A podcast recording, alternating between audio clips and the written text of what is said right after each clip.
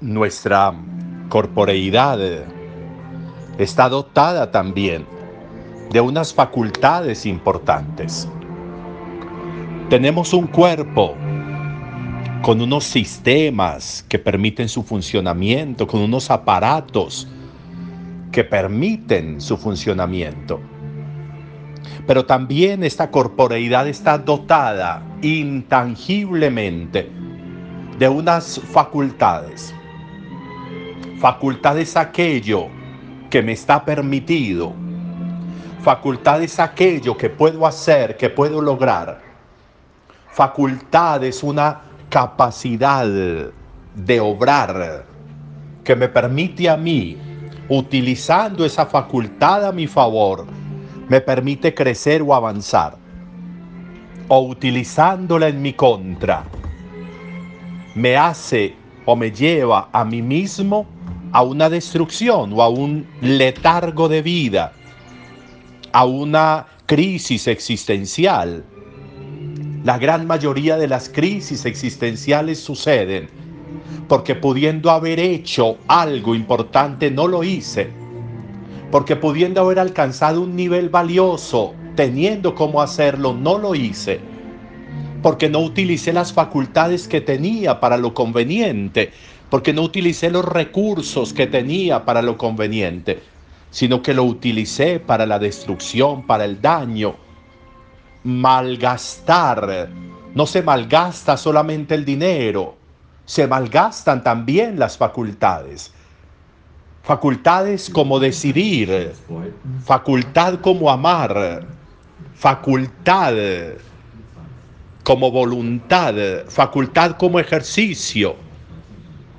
Esas facultades que están en mí, que yo las malgasto, decidiendo mal, deseando mal, anhelando mal, utilizando la voluntad para optar por lo que no es conveniente, por lo que no me sirve.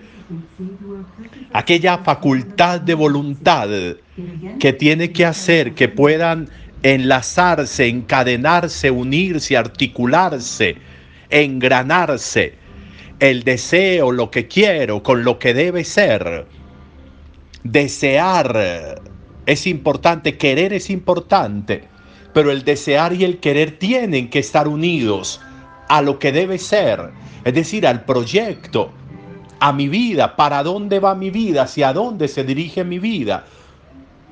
Lo que quiero me hace crecer, lo que quiero me hace avanzar, o lo que quiero es una obsesión dañina, incluso que puede dañar a otra persona con intención. Eso es lo que quiero, porque significa que entonces mi voluntad está jugando en mi contra.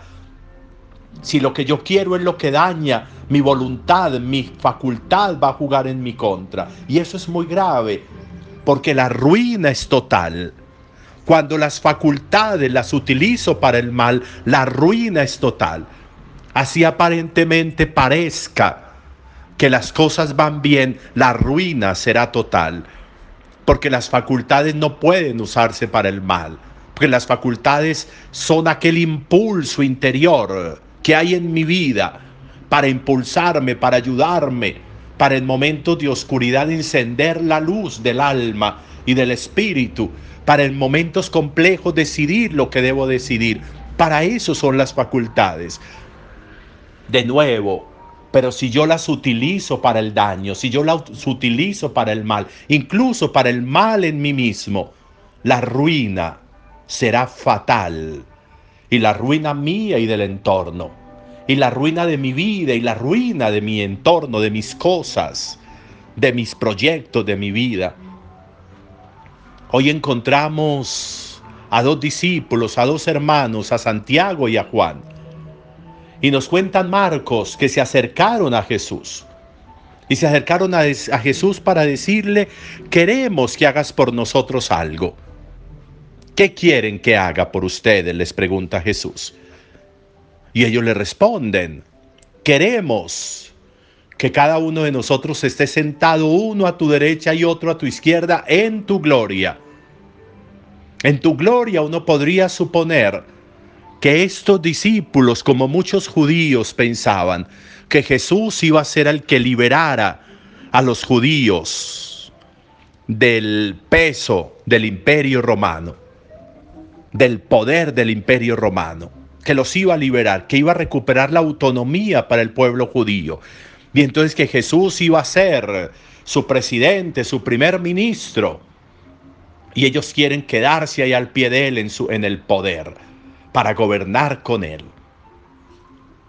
Jesús les dice, no saben lo que piden.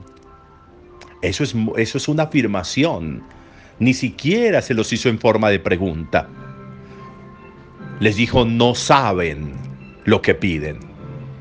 Y empieza a hablarles, empieza a hablarles del cáliz que él va a beber, la pasión, del, del bautismo que él va a vivir, la crucifixión, la muerte en la cruz. Ese es su bautismo. Y ese es el cáliz que él va a beber, la pasión, su propia sangre.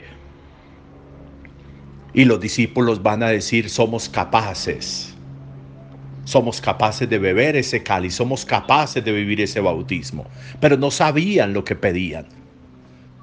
Jesús les estaba hablando de pasión y de muerte, y ellos con el pensamiento en otra parte, en otra cosa, ellos con el pensamiento en, en poder, en gloria, en grandeza, en ser mejores que los otros diez discípulos. No saben lo que piden. El deseo. ¿Para qué? ¿Para qué deseo lo que estoy deseando? ¿De qué me sirve? ¿Para qué quiero lo que estoy queriendo? ¿Para qué me sirve? ¿Para qué es útil? Lo que estoy decidiendo, sí, sí sé, sí, sí quiero, sí, sí puedo. Eso eso tiene coherencia y sintonía con lo que busco. Eso tiene coherencia y sintonía con para dónde voy. ¿De qué sirve querer lo que me va a cambiar el camino? ¿De qué me sirve querer lo que va a estropear todo lo que he vivido? ¿De qué me sirve querer y anhelar y desear lo que no me va a llevar al logro de objetivos importantes en mi vida? ¿Para qué querer esto? ¿Para qué querer esta persona? ¿Para qué querer este puesto? ¿Para qué querer alcanzar esto? ¿Para qué conseguir esto? Me va a ser útil. Tengo claro que es eso lo que debo hacer dentro de los parámetros de mis objetivos de vida, de a dónde quiero llegar con mi corazón, con mi pensamiento, con mi mente, de qué quiero alcanzar con mi existencia. Eso me va a servir, eso me va a ayudar las facultades pueden jugar a mi favor, ayudándome a alcanzar objetivos, o pueden jugar en mi contra, destruyendo todo lo vivido, destruyendo mi historia y lo peor, destruyendo mis proyectos, destruyendo mi presente. ¿Qué estoy deseando hoy? ¿Qué estoy queriendo hoy? Cuando yo le digo a alguien, quiero que hagas esto por mí, quiero que me des esto, ¿qué estoy buscando ahí? ¿Con qué intención estoy diciendo eso? Eso es importante revisarlo, porque no podemos vivir a la loca, ni buscar a la loca, ni desear a la loca, ni querer esto o aquello como a la loca, como sin saber qué es lo que queremos. No estamos en capacidad de perder tiempo, de perder proyectos, de perder caminos. Hay porcentajes muy altos de vida que corren el riesgo de irse al piso, de arruinarse por desear lo que no tenemos que desear, por querer lo que no tenemos que querer. Tengo claro los objetivos de mi vida, tengo claro para dónde voy, tengo claro qué es lo que quiero alcanzar. Eso se ve en lo que quiero, en lo que busco, en lo que anhelo. Estos discípulos estaban perdidos y se les concedió lo que querían. Murieron en el martirio. Ellos dijeron que eran capaces, ellos dijeron que eso era lo que querían murieron en el martirio. A nosotros nos dan a veces lo que queremos y generalmente lo que queremos está equivocado, pero nos lo dan. Y por eso a veces la ruina es completa, la ruina es total. ¿Por qué nos dan? Porque no sabíamos lo que pedíamos. Importante meditar en eso. Aprovechemos el día de hoy para hacerlo. Al mediodía, si Dios quiere, nos encontramos y celebramos. Feliz domingo para todos. Sie hörten von Wolfgang